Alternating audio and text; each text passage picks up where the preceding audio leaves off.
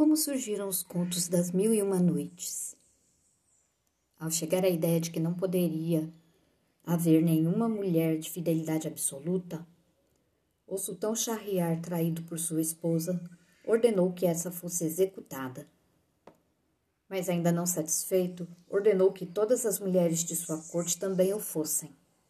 A sua vingança se concluiria a cada noite, casando-se com uma mulher que seria morta no dia seguinte.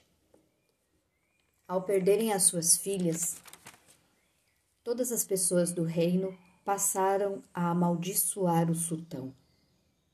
O grão-vizir, que era obrigado a executar as vítimas dessa perversa lei, possuía duas filhas. A mais velha era Sherazade, que tinha uma memória prodigiosa e uma imensa criatividade. Sherazade havia estudado arte e medicina e, muito corajosa, decidiu desafiar a terrível lei posta pelo sultão Shahriar. Seu pai, o grão-vizir, de imediato apavorou-se e aconselhou a filha: Tenhas cuidado, não deve se meter em situações perigosas, ou o mesmo que aconteceu com o asno poderá lhe acontecer também. O que aconteceu com o asno, papai? perguntou Sherazade. Escuta e saberás.